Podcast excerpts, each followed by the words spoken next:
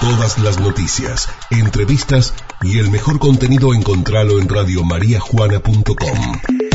Descarga nuestro contenido. Radiomariajuana.com Radio María Juana, FM 101.9, siempre, donde estés. Presentación de esta nota a cargo de Lavadero Juan Pablo, de Juan Pablo Sánchez, Carnicería Caudana, de Gustavo Caudana, Mascas el rey del pollo. Vamos a recibir a la máxima autoridad policial de nuestro pueblo y en este caso se trata del comisario Osvaldo Ávila. Osvaldo, buen día, ¿cómo está usted? ¿Cómo te va, Mónica? Buenos días, un gusto escucharte a vos y a la audiencia. Sí, sí, igualmente. Bueno, eh, antes de ser yo la que dé a conocer esta información, quería que sea usted, se ha informado sobre violación de domicilio, desobediencia, y hurto en el marco de violencia de género. ¿Esto pasó acá? Sí, efectivamente. Bueno, hay una una denuncia radicada por una femenina, la cual tenía este, en vigencia una prohibición de acercamiento para su expareja. Eh, bueno, en el marco de una de la denuncia que radicó se inició actuaciones por esa desobediencia, por una violación de domicilio y un hurto de un elemento de propiedad de la víctima y bueno, a raíz de esa denuncia se procedió a la aprehensión de, del imputado y, el secuestro de elemento mal habido. Eh, y por el momento se encuentra el, el imputado alojado en la alcaldía de la ciudad de Rafaela a la espera de la audiencia imputativa ordenada por el fiscal. Bien, entiende el fiscal de San Jorge. Exactamente, el doctor Carlos Openi. Bien, eh, todo un tema este, ¿no? El de la violencia de género y bueno, la, la denuncia a tiempo, podemos decir. Sí, sí, es obvio, son, son los elementos que tenemos para trabajar desde el punto de vista legal, procesal, eh, con relación a la violencia de género. No solamente está la actuación policial, sino también está la actuación del área de la mujer, que también ya fue noticiado de acá de la comuna, a los fines de brindar todo el apoyo que sea necesario para con respecto a las víctimas de violencia de género, y obviamente el imputado que tenga todos los derechos y garantías que, que, le confiere este, la ley en, en vigencia. Eh, ante este tipo de situaciones, eh, como yo siempre digo, si no, nosotros somos anoticiados, actuaremos en consecuencia. Si no somos anoticiados y somos anoticiados a posteriori ocurridos los hechos, actuaremos en consecuencia. Eh, si no actuamos, lamentablemente después podemos tener un, mal mayor. Claro, y, y también tienen que conocer del hecho, porque si no, no podrían hacer la actuación correspondiente.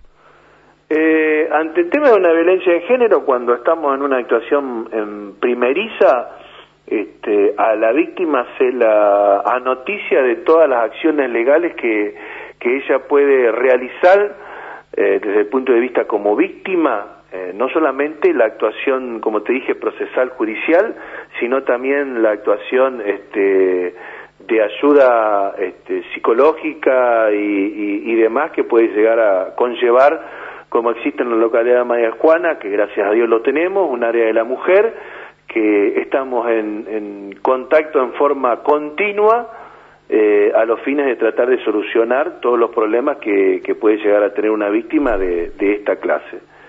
Eh, una vez que eh, se inician las primeras actuaciones, se produce el seguimiento necesario que necesita la víctima para tratar de coartar cualquier eh, situación o cualquier tipo de violencia que se pueda dar en contra de este, la víctima.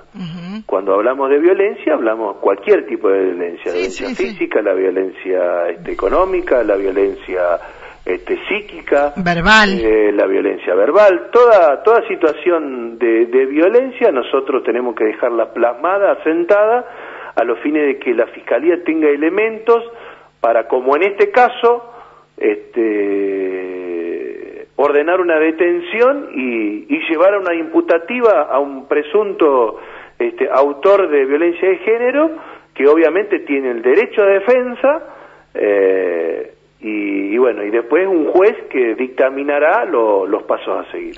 ¿Es la primera vez? La en, con relación la denuncia es la primera no no no no, no, no, Si, claro. tenemos, si tenemos una claro sí sí sí sí.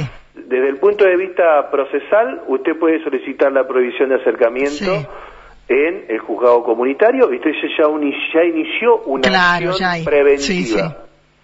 Ahora, si usted me dice la primera vez desde el punto de vista de, la denuncia penal, es otra cosa totalmente distinta. Acá, cuando hablamos de la, primera vez, es cuando la víctima toma el valor de presentarse ante ya sea la policía, el juzgado, el área de la mujer y solicitar la ayuda que crea conveniente. Después de ahí orientaremos a ver si el accionar eh, primario es de la policía, si el accionar primario es de la fiscalía, si el accionar primario es del juzgado comunitario, si el accionar primario es del juzgado de familia, si es de la propia este, área de la mujer, eso se, se charla y está bien aceitado.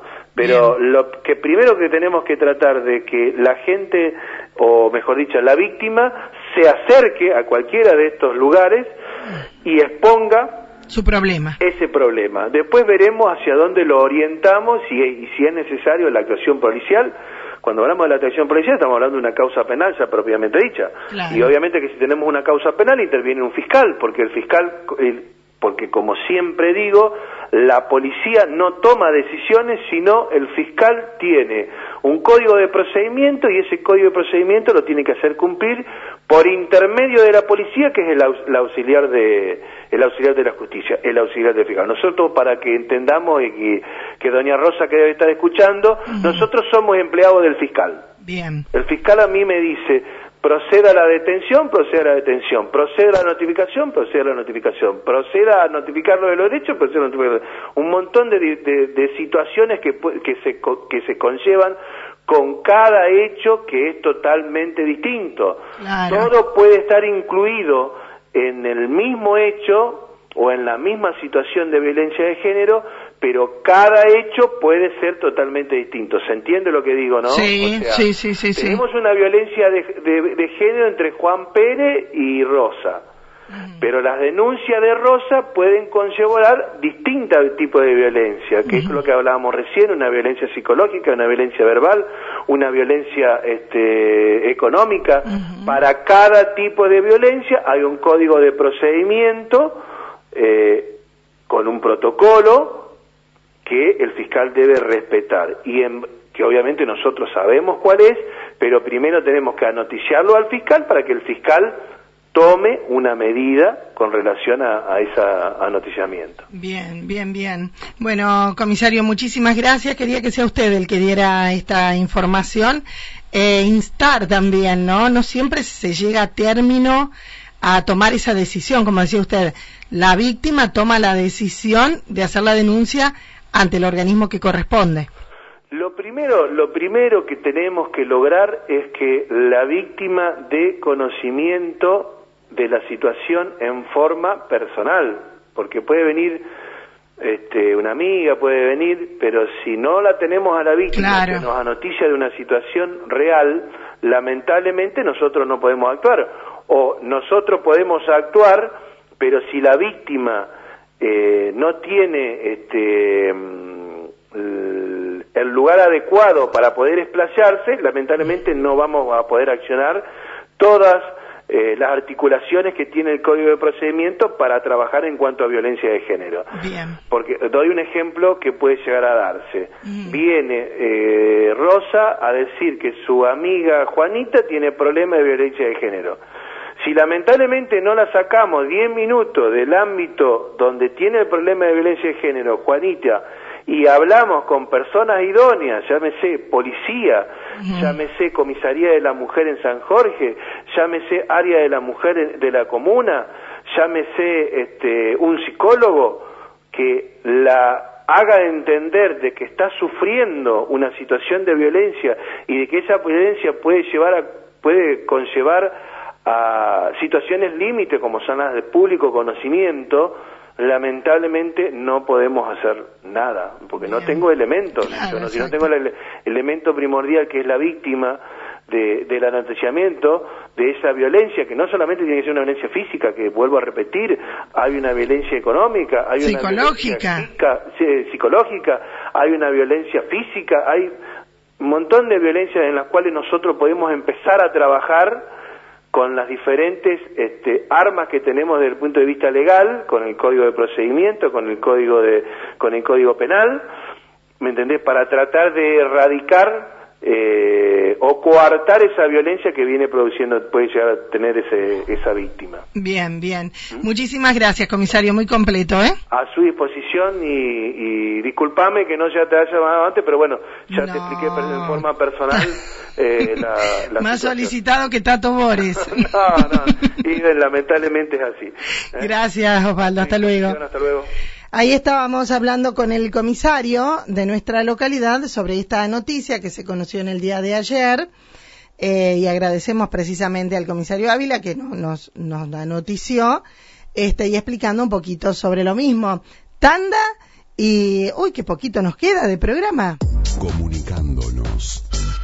Hasta el mediodía. Estás en Radio María Juana. Siempre, donde estés.